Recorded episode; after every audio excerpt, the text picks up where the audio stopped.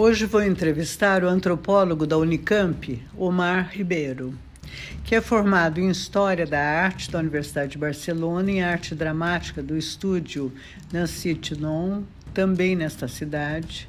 Foi na Guiné-Bissau, em 1989, que se converteu à antropologia. Questões sobre a experiência do tempo e da história que envolve colonizadores e colonizados o acompanha desde então. Concluiu seu doutoramento em antropologia em 1997 na USP. E neste mesmo ano partiu para Moçambique, país com o qual mantém uma relação intensa desde então. No final de 1998, e numa curta viagem ao Haiti, foi seduzido por este país, onde trabalhou entre idas e vindas. É professor de antropologia e de história na Unicamp. As idas a campo e a imersão em tradições de pensamentos africanas e caribenhas combina-se com a sala de aula e com o trabalho de orientação. Do trabalho de campo em bibliotecas e arquivos africanos e haitianos e na sala-aula, procura viver com intensidade sua vocação de professor e pesquisador. Entre suas publicações destaca Ecos do Atlântico Sul e de Os Outros da Colonização, No Forno e Quase Saindo, O Tempo e o Medo. Antes, um poema da sua preferência indicado por ele, do poeta René de Preste, haitiano. Minério Negro.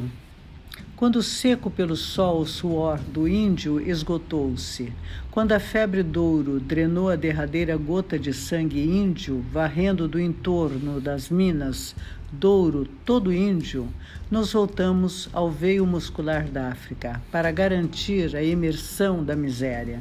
Então começou o assalto à infinda riqueza da carne negra.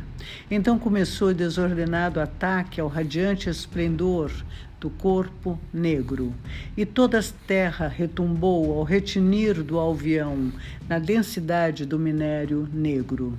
E tudo bem se químicos não pensassem em meios de obter uma preciosa liga do metal negro. Tudo bem se as damas não sonhassem com batedeiras de cozinha em negra do Senegal, serviços de chá em maciço negrinho das Antilhas. Tudo bem se um pároco audacioso não prometesse à sua paróquia um sino soldado na sonoridade do sangue negro, ou se algum valente capitão não talhasse sua espada no ébano mineral, ou, ainda se algum bravo Papai Noel não sonhasse soldadinhos em chumbo negro para sua anual visita. Toda a terra retiniu ao abalo das brocas, nas entranhas de minha raça, na jaziga muscular do homem negro. Eis os numerosos séculos que duram a extração das maravilhas desta raça. Os tálamos metálicos do meu povo, minério inesgotável do rocio humano, quantos piratas exploraram suas armas, as profundezas obscuras de tua carne, quantos filibusteiros abriram caminhos pela rica vegetação de clarezas de teu corpo, espalhando teus anos de troncos mortos e poças de pranto. Povo despojado, povo todo assim revirado como a terra lavorada, povo devastado para o enriquecimento das grandes feiras do mundo. Amadureces teu griso no segredo de tua noite corporal. Ninguém mais ousará lançar canhões e moedas de ouro no negro metal de tua cólera em cheia.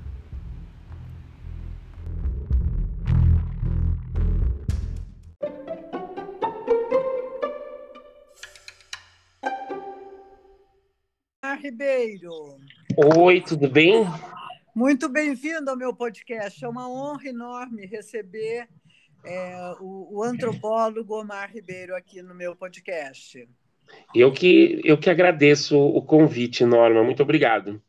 Imagina. Então, nesse momento né, que vivemos um momento é, das questões do pluralismo, das questões de, das ciências todas fazendo fronteiras numa, numa interconexão de uma escola com outra, de uma teoria com a outra, enfim, esse mundo acadêmico que está tão fervilhante, né? É, nos relate o, o que, que te levou para a antropologia, o que, que você, quando, quando é que você define a antropologia na sua vida e esse percurso tão seu, Omar?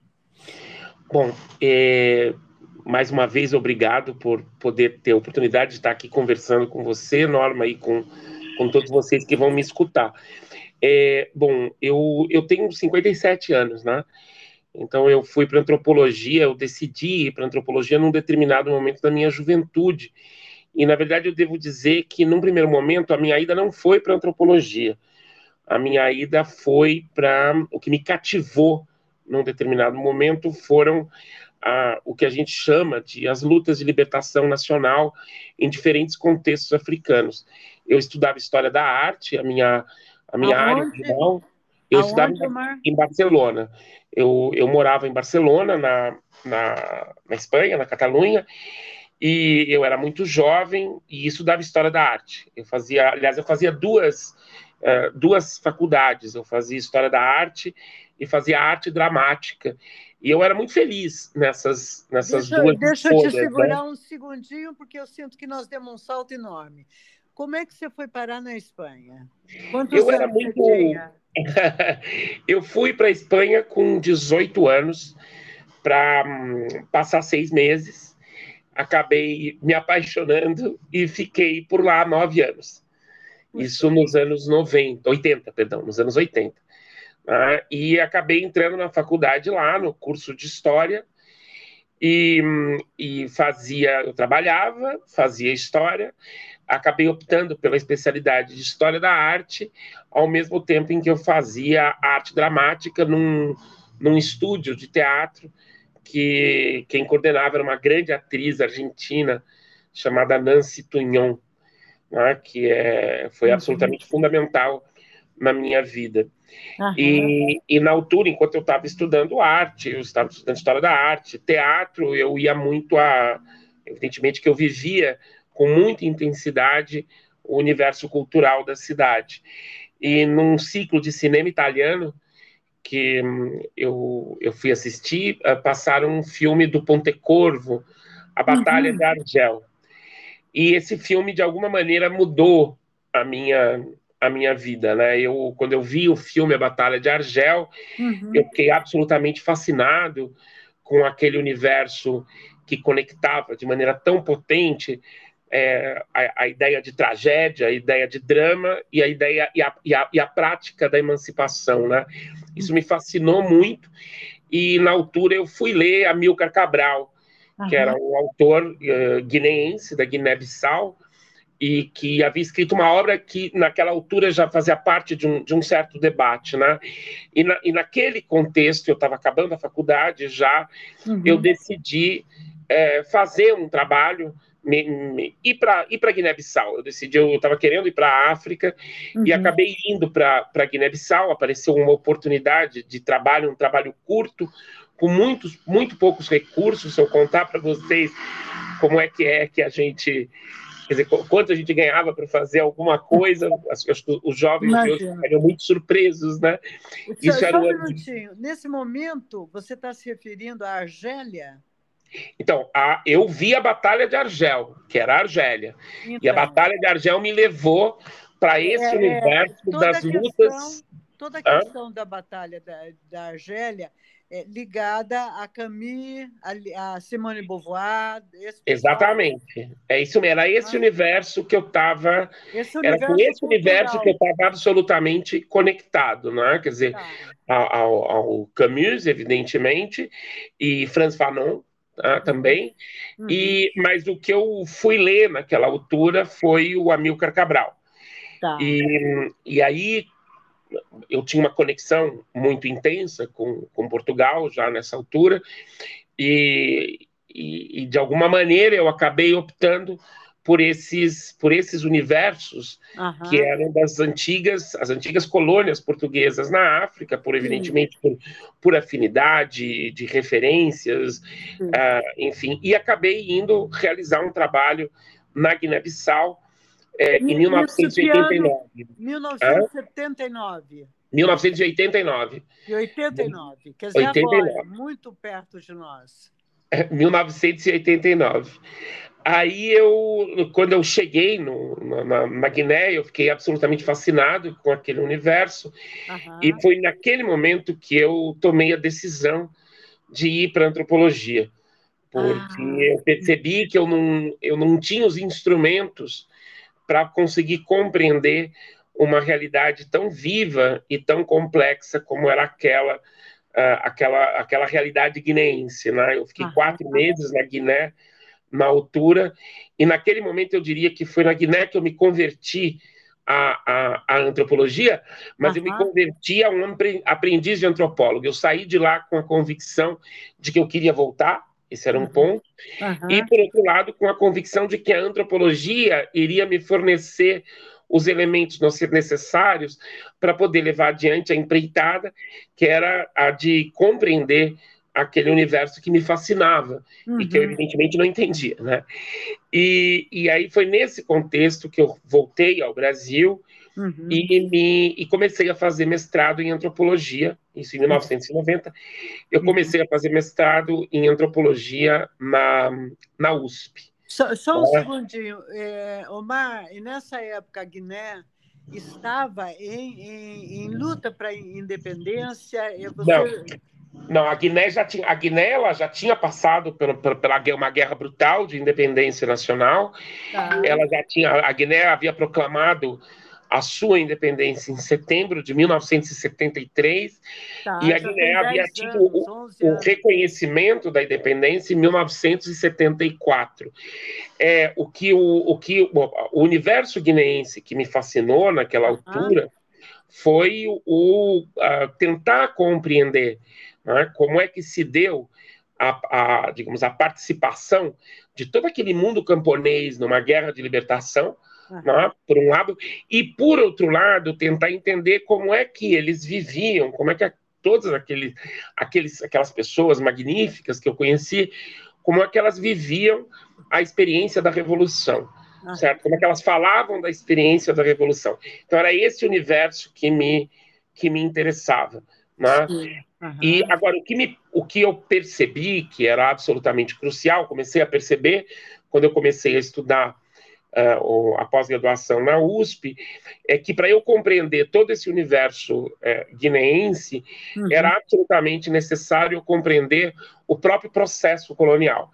Né? Então, eu, eu, passei um longo período que acabou dando origem a, ao, meu, ao meu doutorado, trabalhando com é, a, digamos, a violência do processo colonial uhum. e um pouco tentando entender qual, era, quais eram as características específicas desse colonialismo europeu em geral e português em particular no continente africano. Uhum. Então foi nesse universo que eu comecei a construir um conjunto de questões e foi com isso que eu fui, eu voltei ao continente africano não para Guiné-Bissau, mas eu, em 1997, eu voltei, eu fui para o continente africano, mas eu fui realizar um trabalho em Moçambique. E em Moçambique eu fiquei um período mais longo, de cerca de um ano, uhum. entre 1997 e 1998. Uhum. Também me questionando um pouco, quer dizer, a minha grande questão, eu diria, eu agora percebo isso, não quer dizer que eu tivesse clareza naquela época, né? Mas eu agora percebo que a, a minha grande questão, de alguma maneira, era de que maneira as pessoas experimentam as transformações, né? De que maneira elas são sujeitos de transformação e de que maneira elas percebem aquelas transformações é, é, que elas estão que elas estão vivendo, né? Um pouco tentando compreender as formas nativas de, de, de percepção da passagem do tempo. Uhum. E eu voltei de Moçambique, eu fiz uma pesquisa de campo na região central de Moçambique, eu tive o privilégio, na altura, de poder trabalhar com um grande antropólogo, que é o Peter Fry, né, com uhum. quem eu tenho uma ligação até hoje, e eu voltei de Moçambique, cheio de ideias, e, enfim, trabalhando, e naquela altura é, me convidaram para é, ir ao Haiti. Né? Isso foi também no final de 1998. Iam fazer a celebração do cinquentenário da Declaração dos Direitos Humanos em Port-au-Prince, no Haiti. Só, e... só, só um minuto, hum? por favor. Só, só um minuto para eu me localizar no tempo. Na realidade, assim, você foi antes dos 18 anos para a Espanha, depois você vai para Guiné. Eu com 18 anos. Hã? Eu fui com 18 anos para a Espanha. Com 18 anos. Ah, depois você vai para Guiné. Aham. Depois você retorna ao Brasil, depois de estar mais de 10 anos fora do Brasil, concorda? Aham. Exato. Aí você faz seu doutorado aqui no Brasil. Exato. E aí você agora foi para Portugal. Não, não, não, não, não. Portugal é outra história. Não, eu depois em 97 eu fui, voltei, eu fui a Moçambique. Ah, depois ah, do doutorado foi, eu fui a Moçambique. África, quer dizer, Moçambique. Exato. Ah. E aí eu voltei, nessa altura eu já estava trabalhando no Brasil, estava trabalhando no Sebrae. Então eu fui a Moçambique e fiquei fazendo pesquisa de campo Sim. por um ano. Aí eu voltei para o Brasil com essa pesquisa que me acompanha até hoje, disse de passagem. Sempre, sempre o mundo acadêmico, né? É, nessa altura eu já estava completamente inserido no universo uh, acadêmico, de, pesquisa, que a gente chama de pesquisa antropológica. Eu ainda não era professor da Unicamp. Ainda eu não. Tava, não, não, não. Eu trabalhava no SEBRAP na altura, Centro Brasileiro tá. de Análise e Planejamento. Sim. E eu voltei pro, pro de Moçambique para o Brasil e na altura me convidaram para fazer uma, uma, uma viagem curta é, ao Haiti ah, na altura ah. da celebração do cinquentenário dos direitos, da, declara, da proclamação Isso. do cinquentenário dos direitos do homem. Que ano que era? Porque o, o, terremoto lá do Haiti foi em 2010. Foi quando? É, não, não. Mas a primeira vez que eu fui ao Haiti foi em 1998. Tá. Uhum. Isso foi em 98. Foi em novembro de 98.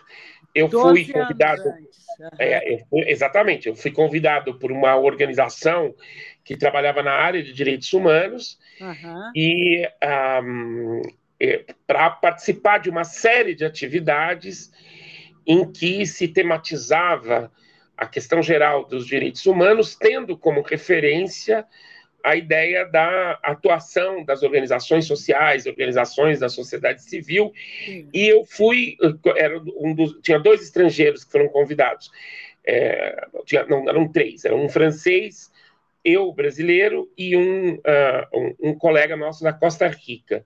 Uhum. E nós fomos e participamos de uma série de atividades com uma organização haitiana que chamava Fundo dos Direitos Humanos, é Fundo Amun, em creole haitiano. Nessa altura, eu me fascinei com o Haiti, ou seja, eu devo confessar que o, todos esses contextos é, me marcaram profundamente, aqui na Bissau e depois Moçambique, é, mas o, e o Haiti também, o Haiti me arrebatou, né, de certa maneira. Uhum. E eu fiquei absolutamente fascinado com, com um pouco que eu vi em, eu fiquei duas semanas só, foi muito pouco, uhum. é, mas eu, vou, eu, eu voltei com um monte de livro debaixo do braço e com a convicção de que eu queria retornar ao Haiti para ficar mais tempo.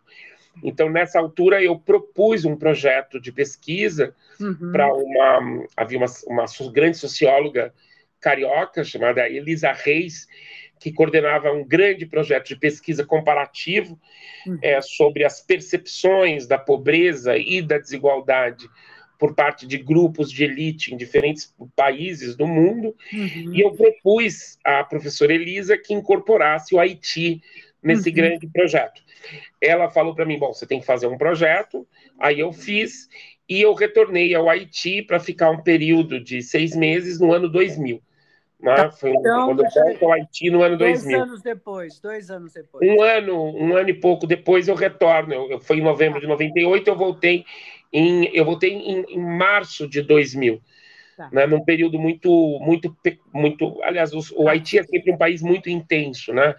Então, nesse momento, de alguma maneira, eu acho que foi o, um período absolutamente crucial, é, no qual eu, eu me eu posso dizer que eu passei por uma espécie de conversão né, é, ao Haiti né, e a, é, digamos, há toda uma, uma forma de, de, de você de, que os haitianos construíram historicamente de olhar para o mundo, né? de olhar para si e de olhar para o mundo. Uhum. Então é nesse momento que, de alguma maneira, eu estabeleço uma espécie de compromisso com o, o Haiti, e uma das formas que eu encontrei para saudar esse compromisso que eu construí com o, o Haiti foi mergulhar no, no que eu venho chamando de pensamento haitiano, né? Ou a gente poderia dizer um pensamento social haitiano, ou uma filosofia haitiana. Uhum. Né? Então eu comecei, eu, eu, eu, eu, passei a me dedicar e eu comecei a fazer o ir e vir.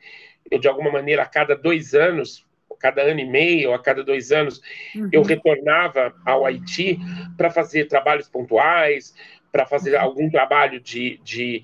Eu fiz um vídeo também no Haiti, uma uhum. determinada época. Uhum. Então, eu voltava ao Haiti sempre que eu podia, né, e, e realizei trabalhos no Haiti de consultoria na área de direitos humanos, na área de violência, né? E, e, ao longo desse período eu cada vez mais ia me familiarizando com o que eu considero é, ser uma das tradições é, mais vibrantes é, de pensamento nacional que nós temos, né? Ou seja, sem dúvida nenhuma, no contexto americano, né, eu uhum. diria que a, a tradição de pensamento haitiano é, é, absolutamente extraordinária. E, ao mesmo tempo, eu uh, me familiarizava com esse universo, digamos, cultural haitiano, né? com a língua haitiana, com a língua crioula e com todo esse universo cultural haitiano que passa por uma literatura muito sofisticada, por uma música absolutamente fabulosa e por um conjunto de referências que encontra numa, numa religião específica o seu, o seu grande polo propulsor, que é o famoso voodoo haitiano. Né? Então uhum. foram anos de muita de construção de uma intimidade com esse com esse mundo, né? Até que eu, eu, eu elaborei, um, elaborei um projeto de pesquisa coletivo e consegui me deslocar ao Haiti no ano 2010. Insisto, eu, eu tinha ido e vindo muitas vezes para o Haiti, uhum. mas no ano 2010 eu vou com um grupo de alunos, já com a ideia de dar início a um novo projeto de pesquisa de maior fôlego, mas fomos surpreendidos pelo, pelo terremoto de janeiro de eh, uhum. e eh, tivemos, Você tivemos muita sorte. Né? Só um ah? minutinho, deixa eu segurar um pouquinho. É, você, quer dizer, o, em pleno terremoto você estava lá, certo? Deixa eu segurar aí só um minutinho. Você vinha trazendo esse arcabouço né, haitiano, eles, né, como eles pensam, qual é o brasão deles, qual é a filosofia que tanto te encantou do haitiano? Aham, sem dúvida. É, o, a, a, você está me perguntando qual é a filosofia? Isso. Eu, eu diria que o que mais me encantou do, do, do, universo haitiano e que eu percebi no momento que eu, que eu comecei, a primeira vez que eu fui lá, em 1998, foi a maneira como os haitianos se relacionavam com a história. Ou seja, me pareceu absolutamente fascinante como a, a, os tempos passados eles são presentes. Né? Ou seja, os heróis do passado são os heróis do presente. Qualquer haitiano, qualquer haitiana tem uma imensa familiaridade com a sua história, ou seja, desde o período da Revolução Haitiana, que foi entre 1791 a 1804. Então, o, os fatos que marcam a Revolução Haitiana fazem parte do cotidiano haitiano contemporâneo. Conta para nós, Omar, essa, essa história. Conta para nós isso que é tão vivo, tão presente no, na psique deles que, que história é essa que eles atravessaram, que ela é tão presente? Olha, eu acho que é uma história marcada por algo que, diga-se de passagem, eu encontrei também na Guiné e que eu encontrei também em Moçambique, que são os heróis, né? A presença constante de heróis com os quais você constrói uma relação de intimidade. Então, para a gente ficar no Haiti, qualquer haitiano ele vai falar dos heróis da independência haitiana com uma imensa intimidade e com um imenso carinho. Né? Então, se nós pensarmos em grandes heróis como Toussaint Louverture, como Dessalines, como Petion, entre outros, como Sanssouci, ou seja, os haitianos e haitianas se referem a esses heróis com, com, uh, como se eles tivessem algum tipo de laço de parentesco com eles. Né? Então, isso me pareceu absolutamente fascinante. E esses heróis, o que, que eles fizeram? O que lhes conferiu heroísmo, né? Uhum. Então é importante a gente uh, tentar perceber que em mil, no final do século XVIII, em 1791 até 1791, o Haiti era uma colônia francesa, né? e era uma colônia onde a imensa, esmagadora maioria da população era escravizada, era africana ou de origem africana, a esmagadora havia nascido na África, ou era de origem africana, ou seja, eram filhos de africanos nascidos nas Américas, é? É, e, e, a esmagadora maioria era escrava, né? uma escravidão de uma qualquer escravidão é marcada por uma profunda violência.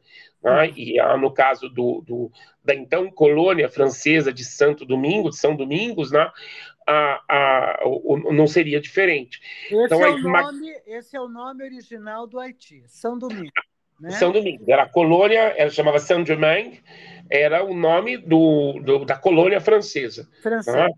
E, em 1791 tem início uma, uma, tem uma, há uma rebelião escrava dos escravizados contra a escravidão, certo?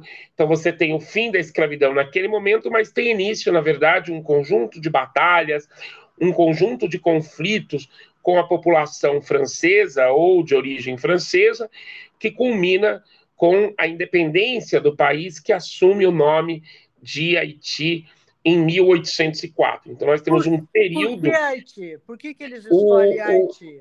O Haiti é o nome de uma do que seria uma das unidades políticas pré-hispânicas ou indígenas que existiram naquela região da ilha, né? Então a população, na verdade, ela não, não o, o arcabouço indígena da população dessa região uh, da ilha é mínimo ou inexistente, porque a população indígena ela havia sido dizimada entre os séculos XVI eh, e o século XVII é importante lembrar que Cristóvão Colombo chegou na ilha de Santo Domingo, quer dizer, o primeiro lugar que os europeus chegam nas Américas, e chegou justamente numa, numa região que hoje faz parte do Haiti. Tá? Uhum. Então, há, há, um período em que a população indígena ela é ou objeto de violência, de escravização ou de massacres deliberados, ou morre em função de questões epidemiológicas, né? Mas o contato a, com o branco, com né? contato com os europeus, evidentemente, mas nesse contexto, no contexto uh, haitiano, existe uma, uma existe algo que os que os haitianos trouxeram do continente africano, que é, é algo também profundamente filosófico.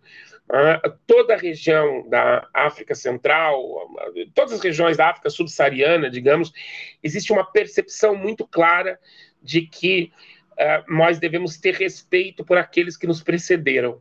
É? Temos que ter um respeito muito grande por aqueles que foram os donos da terra, que nos precederam na terra, né? inclusive porque a, a, a, esses, aqueles que nos precederam na terra e que morreram, na verdade, fazem parte do mundo espiritual, que é um mundo absolutamente central, né? Uhum. Então, na verdade, a escolha do, do nome Haiti é uma escolha que passa pela ideia de que você deve prestar homenagem aos antigos donos da terra, que seriam as populações uh, uh, indígenas, né? E que foram então, massacradas. Que, foram... Que, teriam, que foram massacradas entre os séculos XVI e XVII, elas sofreram diferentes tipos de, de massacre. Então, em 1804, o Haiti ele emerge como o segundo país da América a proclamar sua independência. O primeiro tinha sido os Estados Unidos.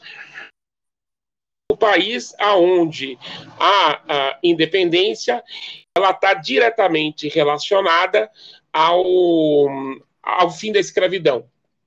É? Ou seja, você, o, o, a independência do Haiti, ela constituiu um movimento que procurou acabar com a, a escravização de seres humanos e com e com o tráfico negreiro, evidentemente. Né? Isso então é um país que, que se funda nessa luta, e aqui é importante a gente ter, pensar que se trata de um pequeno país numa uhum. ilha do Caribe que consegue derrotar aquele que então era o maior exército europeu certo? Ou seja, não uhum. é dizer pouca coisa, né? É um exército que vai derrotar exércitos de diferentes países europeus na altura. Ou seja, quem é derrotado pelo Haiti é Napoleão Bonaparte. Então, Novamente, não é então... dizer pouca coisa, certo? Então, a, e, e, como é que você compreende a, a, a vitória dos, dos, uh, dos haitianos?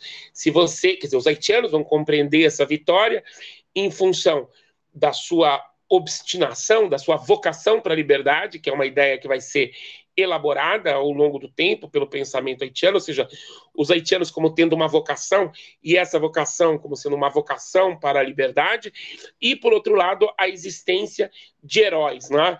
de, como dizem os haitianos, de homens capazes de liderar, né?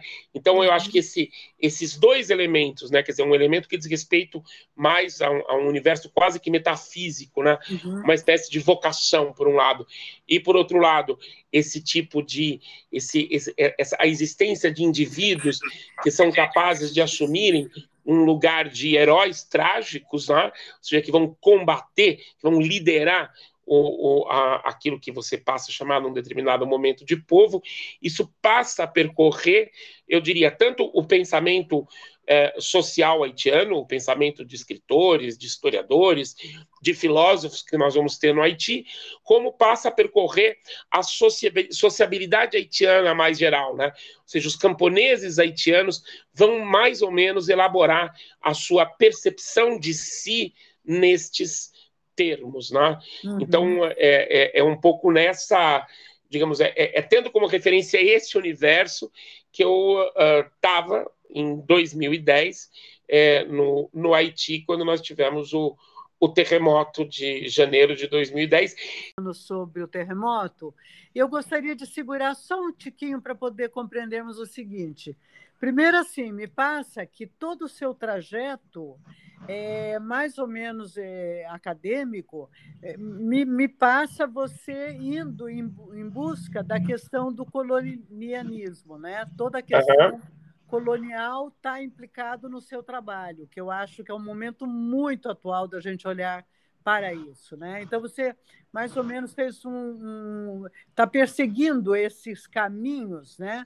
De 150 anos aí ou mais, 200 anos de história das colônias e os povos escravos, o quanto lutaram para se libertar desse país dos colonizadores. Né? No caso, estamos lá na, na, no Haiti, que anteriormente se chamava São Domingos, e, e que era colonizado pela França, a um ponto que, ele, que os, os heróis venceram o maior exército da época, que isso é que ano mesmo? 1800... 1803. 1803. Venceu a, a, o exército de Napoleão. E, por acaso, Napoleão, ao morrer ao, ao ser preso, ele ficou na ilha de, de Santa Helena, não é isso? Santa Helena. É. Que é longe dali ou não? Muito longe. Santa Helena fica no Atlântico Sul. Santo Longe, Santa Helena fica é a, língua, é a, a, ilha mais isolada da Terra, fica lá no Atlântico Sul, entre as Ilhas Malvinas e a África do Sul, quer dizer, é outro fica bem longe. Eu por acaso conheço Tobago, aqui aqui perto das Guianas, que foi já possessão francesa também, não? É, Trinidad e Tobago foi uma possessão inglesa. Mas eles falam inglês e francês. Falam os dois, porque no Caribe é, digamos, é esse universo é polilinguístico, né? No, no, no tá. Caribe. E sem contar que você tem períodos em que estão sob a dominação é, de, uma, de, uma, de uma potência e períodos que estão sob dominação de outra. No caso, Trinidad e Tobago ficaram sob dominação britânica até recentemente. Então, é, quando eu estive lá, é, há muitos anos atrás, há, há 30 anos atrás, né? É, bom, a questão é a seguinte: me passa que a, a, questão da colonização é em toda essa costa marítima, de todo o Caribe, de toda essa região, a partir de nós, quer dizer, o, o europeu ele colonizou todos esses, é, é, é, geograficamente, todos esses territórios? Sem dúvida. Todos os territórios. Ah, o Caribe é o, é, o Caribe tem uma particularidade na história, né? Que foi talvez o primeiro território, o primeiro, o primeiro universo a ser objeto de um determinado tipo de colonização né? que é o, é o, Caribe, onde chega Cristóvão Colombo, é o famoso, entre aspas, descobrimento da América, se dá inicialmente no Caribe, e é o último é, pedaço de terra onde você ainda tem colônias. Né? A gente não pode esquecer que Martinica é, e Guadalupe ainda estão sob dominação é, é, francesa, você tem parte das Bahamas ainda sob dominação uhum. ou inglesa ou norte-americana, você tem Porto Rico, que está sob dominação é, norte-americana, e você tem, por exemplo, Curaçao, que está sob dominação, é, não só Curaçao, tem Curaçao e Saint Martin, que então... parte de Saint Martin está ainda sobre Uh, dominação holandesa. Então o Caribe é, é, é, digamos, o Caribe é um lugar, digamos, é um lugar da história, né, um lugar geográfico da história, né, onde você tem uma, essa longa duração dessa presença colonial. Né? Quer, Quer dizer, o primeiro, e por outro lado também é o primeiro a se levantar contra o colonialismo, né? Se nós pegarmos então, o, a, a, experiência, a experiência haitiana, né? Então todo esse universo caribenho é um universo de uma riqueza um, impressionante. Quer dizer, é inacreditável que nesses dias de hoje nós ainda convivamos com essa realidade do colonialismo acontecendo. Com certeza.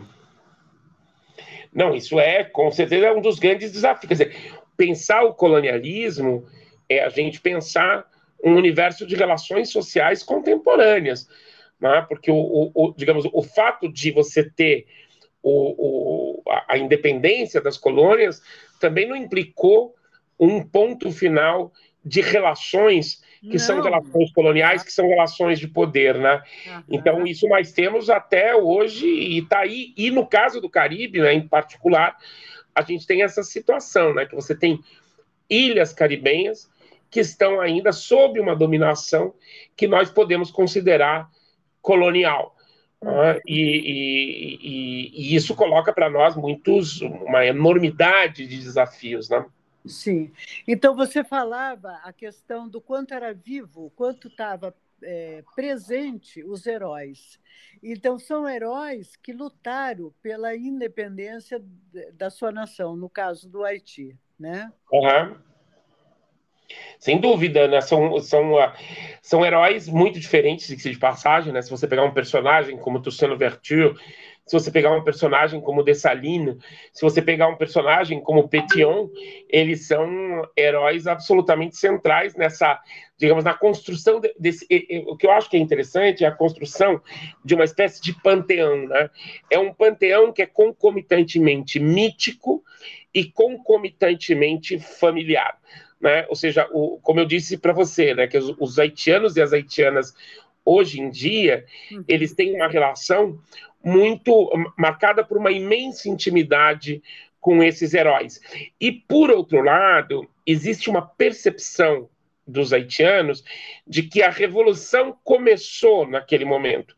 Ou seja, a revolução começou há 200 anos, mas ela, se a revolução é uma, é uma promessa de felicidade, a revolução não alcançou o seu fim, ou seja, ela continua como experiência contemporânea.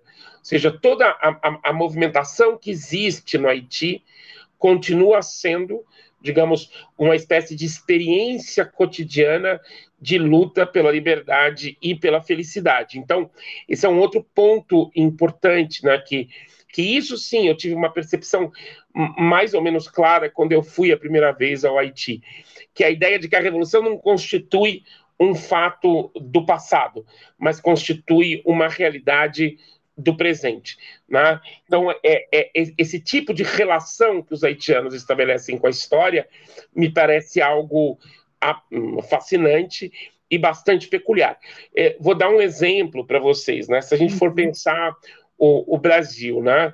uma pessoa no Brasil, qualquer um de nós, ou um jovem brasileiro, para falar de si, para falar da sua experiência contemporânea, não necessariamente ele faz referência à independência do Brasil, ou ele faz uhum. referência a Tiradentes, ou ele faz referência a, a, a, aos heróis do século XIX.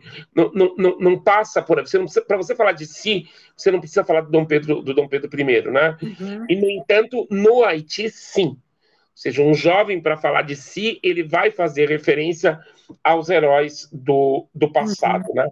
Então, isso marca, digamos, uma, um, é, é um mundo diferente. Por né? exemplo, né? então, por hum? exemplo hum? ele vai falar de si, por exemplo, como, como que ele fala dele se refere a um herói da, da, da, da, independência. Quando ele vai falar das suas escolhas, quando ele vai falar das suas, das suas opções políticas, quando ele vai falar da sua situação contemporânea, quando ele vai falar da sua dor, certo? Porque as pessoas vão falar da sua dor, elas falam das suas opções, elas falam das suas relações com os vizinhos. Quando eles falam de, de qualquer coisa, eles vão fazer referência à história do Haiti. Né? Você tem uma, uma, uma digamos, o início de qualquer tipo de conversa, que é um pouco o, o, início de, bom, afinal de contas, somos haitianos, né? E o falar somos haitianos já constrói a conexão com esse universo, Sim. com esse universo histórico. Entendi. Né? Há pouco eu pensava que a referência que nós temos aqui no Brasil é eu venho de família italiana, eu venho de família portuguesa, eu venho de família japonesa, né? é, é, é o máximo que a gente faz. Né? Quer dizer, eles são conscientes. Absolutamente, absolutamente conscientes, absolutamente conscientes de que eles, digamos, a peculiaridade do Haiti, absolutamente conscientes do fato de que são negros, esse é um outro ponto fundamental, e absolutamente conscientes de que são de origem africana certo? Ou seja, uhum. isso daí é, é, é, é constantemente articulado, né? A ideia de que o, o, os, os, haitianos e haitianas são descendentes de escravizados que foram é, é, de maneira forçada da África para aquela ilha, para aquele pedaço de ilha, isso faz parte também de um conhecimento profundo que eles têm de uhum. si. Uhum. Né? Então, a origem, eles mobilizam a ideia de origem e a origem de, e a ideia de origem africana. Uhum, então é um país, é, é, esse é um outro ponto, né? Quer dizer, o Haiti é um país onde a experiência cotidiana ela se articula também por referência à ideia de diáspora. Né? Uhum. Ou seja, os haitianos eles estabelecem uma conexão com o que seria a, a, a diáspora africana nas Américas, né? Então, com os negros norte-americanos, os negros dominicanos, os negros cubanos e, evidentemente, com os negros brasileiros. Sim, sim, sim. Muito bem. É, então vamos retomar a 2010, quando há o grande terremoto, né? E você estava lá, né? Uhum. Sim, eu, eu estava lá no, no, no momento do terremoto e, evidentemente, que o, o enfim, ninguém nunca está preparado para para algo como, como uma catástrofe daquela natureza em que tantas pessoas perdem a vida de uma maneira tão, tão brutal, né? Uhum. E, e se eu retenho algumas coisas do, do terremoto, que tenho várias, né? Mas algumas coisas me parecem importantes. A primeira delas é que eu, se eu tinha uma, eu tenho uma experiência de pesquisa em diferentes contextos africanos e no Haiti, de certa maneira, no momento do terremoto, foi um momento em que eu, uh, paradoxalmente, eu construí uma maior intimidade com aqueles homens e aquelas mulheres, porque naquele momento eu, me, eu, eu, eu passei por uma experiência de vulnerabilidade que me conectava diretamente com, com eles e com elas, né? Uhum, uhum. Então, é, isso, isso fez com que eu, eu, eu começasse a olhar com uma digamos, com outros olhos para todo esse mundo que me rodeava no Haiti. Esse foi um, algo que me marcou profundamente. Um outro elemento que me marcou profundamente foi é, nessa situação limite eu perceber que você tinha sim uma catástrofe, mas você não tinha o caos, né? Ou seja, geralmente de fora do Haiti a, a, imprensa ou as pessoas vão pensar, bom, no Haiti nós temos o caos, no Haiti nós temos o, o que sucede o terremoto é um caos, porque inclusive uhum. as pessoas imaginam que o que tinha antes do terremoto também era um caos, né? Uhum. Então, o que o terremoto confirmou, por um lado confirmou uma ideia que eu já carregava faz tempo, de que no Haiti nós não temos o caos, né? e, e, e por outro lado me possibilitou observar tudo que é quase que aquilo que é o oposto ao caos, né? Ou seja, no momento eh, imediatamente posterior ao terremoto, ou e no momento em que os terremotos estão acontecendo, porque foram vários terremotos que se sucedem, né? Uhum. O que que você, o que que a gente é, percebia, né? A gente percebia todo um conjunto de mecanismos pautado por, pela autoajuda, pelo socorro, pela ajuda ao, aos, aos mais desvalidos, pela procura das pessoas desaparecidas, pela tentativa de você curar os feridos, né? mecanismos para distribuição de alimentos, uhum. de água, tudo isso a gente viu, uh, nós, quando eu digo a gente, porque eu estava, eu e outras pessoas, pudemos observar acontecendo em meio a uma, a uma ordem extraordinária e em meio a uma ordem que encontra, e isso foi também o que me fascinou, né? Porque é, era uma ordem muito pautada por aquilo que a gente estava acostumado a associar à vida camponesa, né? Então, um, um, conjunto de mecanismos de solidariedade, uhum. que geralmente são associados ao funcionamento da vida camponesa, eu observei numa grande metrópole, como é Porto Príncipe. Porto Príncipe é uma cidade imensa, esse é um outro ponto importante das pessoas, pessoas terem presentes, né? A gente tem uma cidade de cerca de 2 milhões e meio de habitantes, né? Nossa, né? Que num, que num momento, né, num, numa fração de, de em menos de um minuto, perde é, 10% da sua população, ou seja, cerca de 300 mil pessoas uhum. morreram no, no, terremoto. Então, isso impõe, quer dizer, além de toda a infraestrutura que, que, que, que cai, as pessoas que morrem, as pessoas que estão que feridas e que precisam de ajuda, uhum. a questão dos enterros dos corpos, né, como lidar com os corpos, né, ou seja, o, o que, de que maneira os haitianos se mobilizaram para aquilo. E, e, e, o que eu pude perceber é que eles se mobilizaram recorrendo a elementos que eu via com muita clareza no mundo camponês. E esses uhum. elementos é que eles valeram, ou seja, o que, o que foi fundamental para os haitianos naquele momento foi a capacidade que eles tiveram de mobilizar uma sabedoria antiga Sim. antes da ajuda internacional, ou seja, a famosa Já ajuda tinha, internacional, Haiti, ela demorou para chegar e quando ela chegou, ela foi uma péssima ajuda internacional. Olha, o Haiti já tinha sido acometido por alguma questão é, fenomenológica como essa, de, de, um fenômeno da natureza, não? Sim, o Haiti tinha, já tinha havido um terremoto, um grande terremoto no Haiti no século XIX. Uhum. É, é, uma, é uma região sísmica, então terremotos pequenos certo. você teve. Nós tivemos um grande terremoto na década de 40 do século XIX, uhum. na, na região norte do Haiti, na cidade é, do Cabo, mas, é, é, digamos que seria o, o precedente sísmico mais, é, mais, mais evidente teria sido Sim. esse. Agora, é uma região sísmica, ou seja, Sim, o, o, o, Haiti, como a República Dominicana, a, a, a, ilha né, do Haiti e a República Dominicana, uhum. as pessoas fazem referências a pequenos terremotos. Agora, uma coisa é um pequeno terremoto, outra coisa é um terremoto Sim, como o que aconteceu no Haiti, um grande terremoto. Então, um nessa... grande terremoto antes você tinha tido em meados do século XIX apenas. Tá. E te, você te afetou fisicamente? Você teve é, sequelas do, do, terremoto no seu corpo? Não, só psíquicas, não. né? É, fisicamente não. Por sorte, não. eu estava Eu tinha acabado de sair, eu estava em Porto Príncipe, eu tinha ido à livraria francesa. A livraria francesa ia fechar, eu tinha ficado até. Ela fechava às 5 horas da tarde.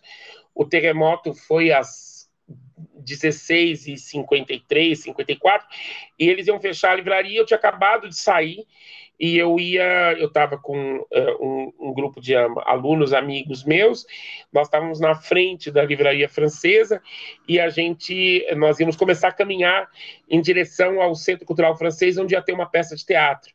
Uhum. E nós tínhamos uma peça de teatro que era às 18 horas. Então, nós tínhamos acabado de sair da livraria. Aliás, o, o, o dono da livraria é um bom amigo meu de mais de agora mais de 20 anos, que é o Polo.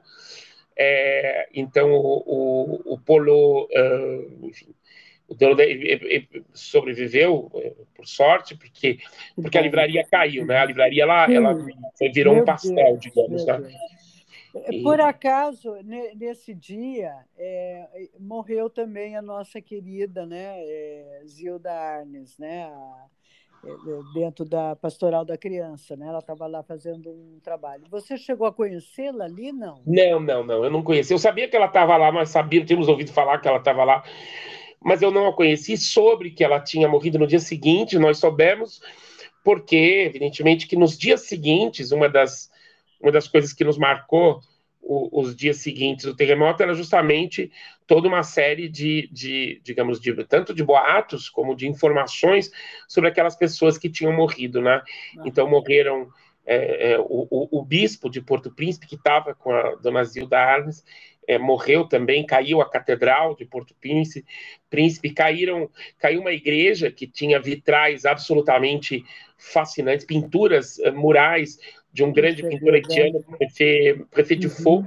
é, uhum. também é, virou, virou ruínas, né? Uhum. Então, na medida que nós íamos sabendo das mortes de, de tantas pessoas, né, que, que se foram, a gente soube da, da, da morte da, da Dona Zilda, da Dona Zilda Alves. Você disse há pouco que você não teve sequelas orgânicas, só psíquicas. O que, que ficou dentro de você esse, desse trauma, dessa situação catastrófica que você estava ali? O que é que você percebe? O que, que você pode nos contar disso? Olha, eu, eu, eu vou dizer duas coisas. É, quer dizer, primeiro, num primeiro momento, a, a, a, primeira, a primeira coisa foi uma uma, um período muito longo em que eu tive uma imensa dificuldade de sonhar. Eu não sonhava. Ou seja, eu, quando eu dormia, eu mergulhava numa profunda escuridão. É, e, e, eu tive que, de alguma maneira, um, um, talvez um dos, uma das coisas mais difíceis para mim nos, nos, nos, anos que se seguiram ao, ao, terremoto tenha sido restaurar o sonho. Né? Eu, não, eu realmente tinha uma dificuldade muito grande de, de sonhar. E como Mas, você fez para restaurar? Isso veio Ah, psicanálise. Psicanálise ah, na... aí é. era o, o, psicanálise na veia, né? Eu fiz muita análise depois, né? E depois tem algo que a gente nunca consegue superar, Norma. É, eu cada vez que eu, que eu penso no, no, no, no terremoto, né? E, e, num, e, nas pessoas que nos deixaram, e naquela situação eu perdi muitos amigos, né? Uhum. E, e, os que eu não perdi, meus amigos perderam muitas coisas, né? É, ou, ou, os meus amigos perderam amigos, né? Então eu, eu tive uma, digamos, a sequela que, que, que, que me deixou foi uma certa. Uma, sempre que eu penso no assunto, sempre que eu me enfrento com o assunto, né, é, eu sinto eu sinto uma profunda emoção é, e, e, por outro lado, eu reafirmo, é como se nesses momentos eu reafirmasse o meu compromisso com o, com o Haiti, com uhum. Haiti como ideia, digamos, né, uhum. ou como projeto, mas também com os haitianos e as haitianas que eu continuo, com os quais eu continuo me relacionando, né. Eu uhum. tenho uma, a minha situação com o Haiti é um pouco difícil, porque efetivamente é, o, uma parte significativa das pessoas que eram os, as pessoas com quem eu tinha uma relação afetiva, ou elas morreram naquele momento, ou, é, ou morreram nos anos que se seguiram, né, pessoas mais velhas também, uhum. ou elas deixaram o Haiti, né? Porque o Haiti uhum. vive numa situação complicada. Então, o meu universo de relações, uh, por exemplo, a casa onde eu ficava em Porto Príncipe, ela não existe mais, ela é uma ruína e o dono da casa, ele morreu pouco tempo depois, né? Uhum. Então, é, eu, é, eu tenho uma ou, ou, seja, eu tenho muito. Eu, eu, voltei ao Haiti depois, eu voltei no ano seguinte, voltei no, em 2012 também com, com a, a, a, muito comprometido com um projeto que passava pela, pela ideia da reconstrução da Universidade Haitiana. Eu, eu procurei trabalhar muito nessa direção. É, a universidade no Haiti ela foi particularmente afetada. Uhum. Né? Eu participei de um projeto em, procura, em que a gente procura uh, uh, avaliar o impacto do terremoto nas universidades haitianas em geral uhum. e na uhum. universidade, a grande universidade estatal de Porto Príncipe em particular. Para vocês terem um pouco uma ideia, né, o, a, uma das grandes, a, a, escola de enfermeiras, chama assim, escola de enfermeiras, né, uhum. L'école de, de, de é, ela tinha cerca de 240 alunas, morreram cerca de 180 alunas, né? Então você pode imaginar o impacto. Ou, por exemplo, a, a, a escola de. A Faculdade de Linguística Aplicada uhum. perdeu cerca de 450 alunos, né? Uhum. num total de 500 e tanto. Então, é, o impacto do terremoto nas universidades, nas escolas em geral e na universidade em particular, foi muito grande. Então, nos anos seguintes, eu trabalhei muito para tentar fornecer informações sobre esse universo, né?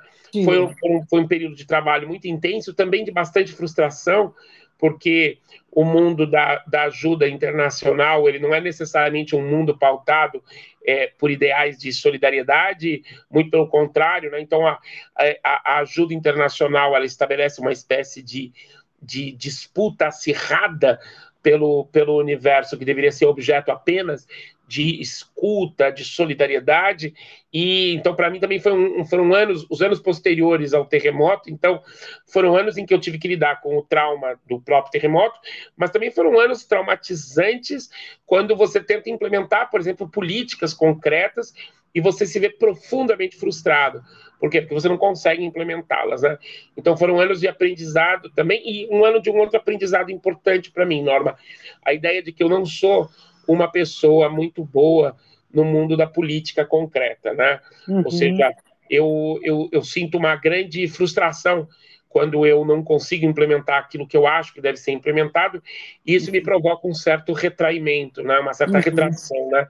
Então, eu, nesse sentido, voltando um pouco a algo que você falou há pouco, né? Eu, eu, eu cada vez mais eu me sinto comprometido muito com esse mundo tão atacado e tão menosprezado por muitas pessoas, que é o mundo da academia, né? Que geralmente muita gente fala da a palavra academia uhum. com um certo rancor, ou com ah, você está na academia, ah, uhum. você como se como se houvesse um certo desprezo pelo nosso trabalho, né? De alguma maneira, o Haiti me jogou mais do que nunca nesse universo, uhum. que é um uhum. universo desse mundo da academia, da relação com os alunos e com as alunas, um mundo de uma de uma leitura sistemática, um mundo de muito trabalho, nós trabalhamos muito, né?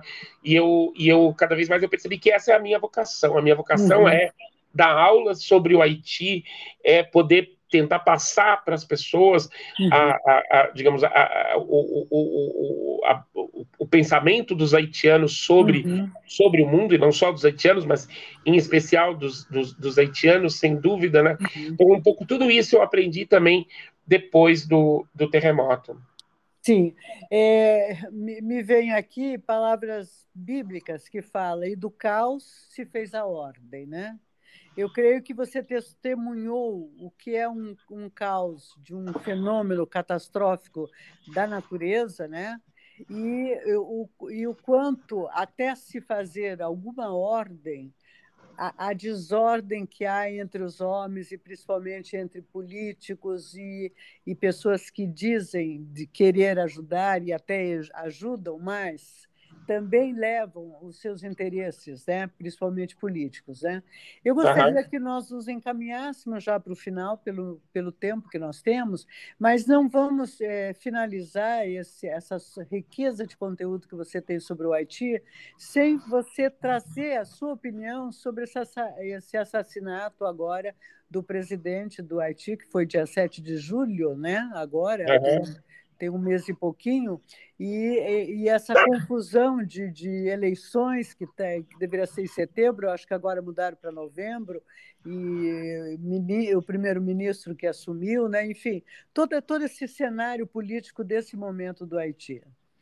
Perfeito. É, bom, a primeira coisa que eu acho importante a gente dizer é que a, o, toda essa conflitualidade política que a gente tem vivido no Haiti nos últimos anos, ela, e eu digo os últimos anos porque eu acho que as, quando, eu, quando eu falo da conflitualidade política, não estamos referindo à história política do Haiti lá do 19, estou falando do que aconteceu no ano passado, no ano retrasado, né? Ou seja, existe no Haiti, como existem em, em outros contextos é, é, pelo mundo afora, uma profunda insatisfação é, da população com relação a uma há uma situação cada vez mais difícil. Quer dizer, o Haiti ele passou das promessas da reconstrução, porque no pós-terremoto você teve muitas promessas, muitas promessas de ajuda, muitas promessas de, de reconstrução, e passou de tudo isso para uma situação em que, na verdade, você acabou rotinizando uma certa precariedade, por um lado, e você aprofundou determinados elementos do que seria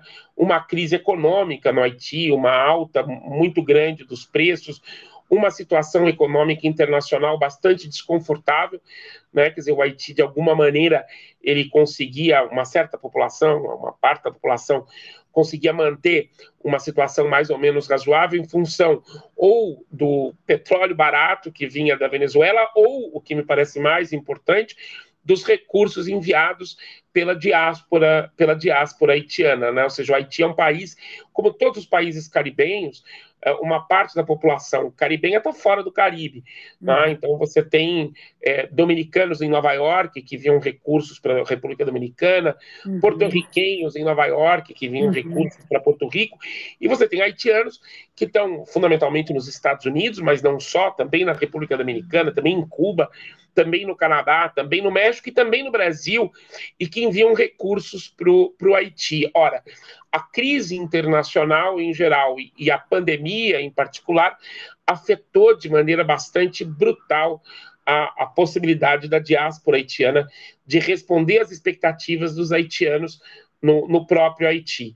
Então, eu diria que os haitianos estão, vivem, passam por um momento de crise econômica, houve no o, o, o Juvenal Moïse, né, que era o, o, presidente haitiano, foi um presidente que é, é um dos presidentes latino-americanos é, que procura se aproximar dos Estados Unidos do Trump, né, como o Bolsonaro no Brasil procurou se aproximar também dos Estados Unidos no Trump, e o Juvenal Moïse, ele procurou, é, digamos, ele foi um, um, um presidente que estava, hum, de alguma maneira, agindo uh, cada vez mais na direção de uma certa saída autoritária para o Haiti, aliás, como o Bolsonaro também, é, também no Brasil. Né? Uhum. O assassinato do, do Juvenal Moïse, ele revela para nós, da minha perspectiva, um, uma faceta da crise que nos afeta a todos, por um lado, e, por outro lado, revela para nós o fracasso que foram as promessas de reconstrução eh, do Haiti no período pós, eh, pós-terremoto. Quem matou o Juvenal Moïse? Né? Evidentemente, quem matou o Juvenal Moïse foi alguém próximo a ele. Provavelmente a gente nunca vai saber exatamente quem matou, porque hum, é, para você saber, vejam bem, se nós no Brasil não sabemos quem matou Marielle Franco ainda, certo? Imagine, quer dizer, no Haiti, para você saber quem matou, você precisa querer saber quem matou, né? Então, uhum. é muito provavelmente que tenha sido alguém do entorno é, do, do, próprio presidente, mas nada que acontece. Provavelmente a guarda pessoal, né? Porque não, não a guarda pessoal estava envolvida. A guarda pessoal estava envolvida. Né? Não houve a, a guarda pessoal estava envolvida, porque senão como é que você consegue entrar no, no, no, na residência do presidente da República? Certo? Então, guarda, evidentemente, a, guarda pessoal está envolvida. Aparentemente, você tem atuação de mercenários que estavam envolvidos na, envolvidos na morte do presidente, mas é muito provável que você tenha tido uma disputa entre as dez grandes famílias haitianas, porque o Haiti é um país desigual, é um país onde você tem uma grande concentração de riqueza, é um país onde você tem grandes fortunas, e, evidentemente, uma, um universo dessas famílias que, que, que concentram a riqueza no Haiti decidiu que o, o Juvenal Moïse não era mais interessante. Né? E, evidentemente, só deu esse passo e esse é um ponto muito importante, não, não se dá um passo de tamanha dramaticidade se você não tem alguém, um, alguém nos Estados Unidos que, é, é, que diz, pode seguir adiante certo? Então é um conjunto de interesses que atrela aquele universo né? haitiano, exatamente, com, com junto com um, um, grupo, um dos dois lados, né? Exatamente. Então, na verdade, a, a, a, mas o que é mais importante, mais do que a gente saber, claro que é interessante a gente fazer uma discussão sobre o que é a política comezinha haitiana, né? mas não é o caso aqui agora na nossa conversa, né? Hum. O que eu acho mais importante é a gente situar a, o, o, assassinato do Juvenal Moïse num contexto de uma crise que não se restringe ao Haiti. Hum. Ou seja, a população haitiana nos últimos anos ela vem manifestando uma grande insatisfação. É uma população que sai à rua para se manifestar contra a pobreza, contra a miséria, entendeu? Então nós temos uma situação de crise que se aprofunda no, no, no Haiti, e é nesse contexto que nós temos o assassinato do, do, do presidente Juvenal Moïse. Agora, o que vai acontecer daqui para frente, eu não, eu acho que é muito difícil a gente a gente saber. O que, o que não há a menor dúvida, é, Norma, é que o Haiti faz parte de um, de um mundo a, no interior do qual é, a sobrevivência ela está sendo cada vez marcada por um grau muito grande de, de, de, de imenso sofrimento e de e é, é, muito insuportável. Né? Então, o, o Haiti, né, a esmagadora maioria da população haitiana, ela está operando com um universo de falta de perspectivas muito semelhante a outros contextos, como pode ser o contexto das periferias das periferias brasileiras, em que você tem de um lado no Brasil nós temos políticos que de alguma maneira parecem descolados do mundo real e, uhum. e você, não, você não discute as grandes aflições Sim. da população, que é o desemprego, que é o desalento, que é o, o encarecimento dos produtos.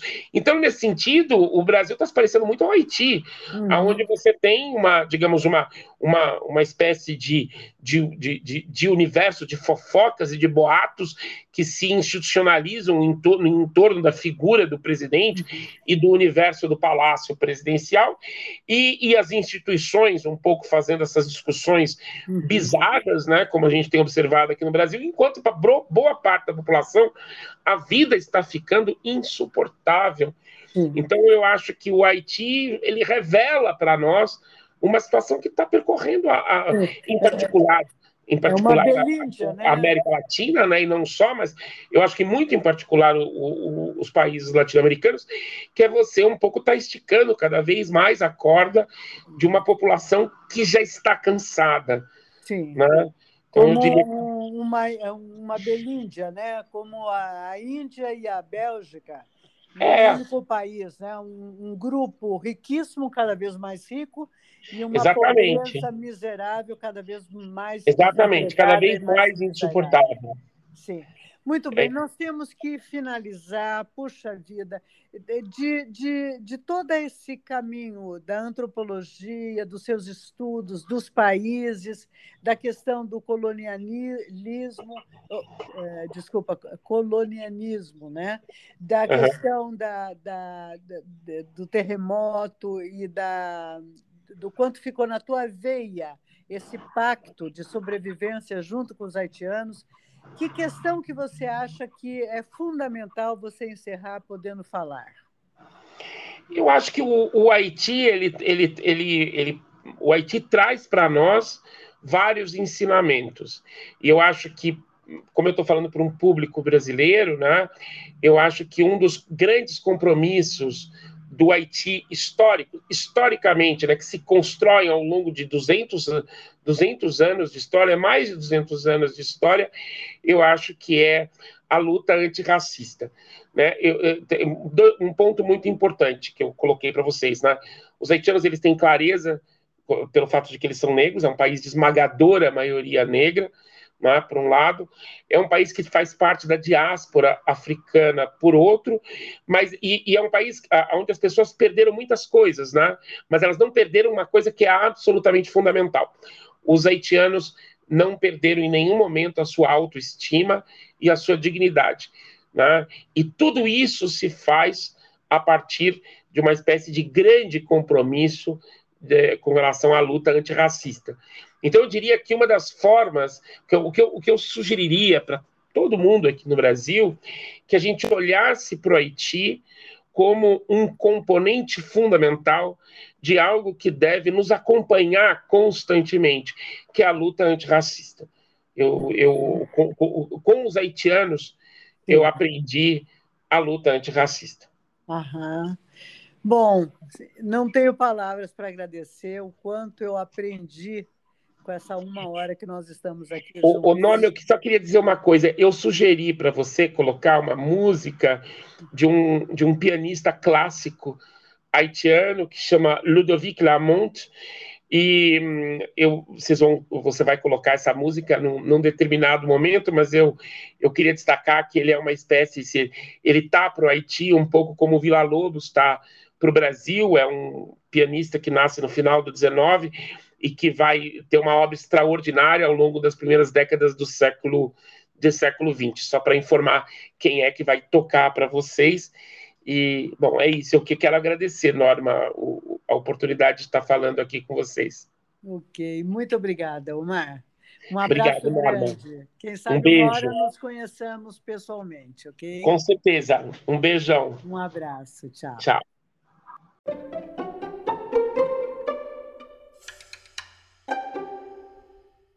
you.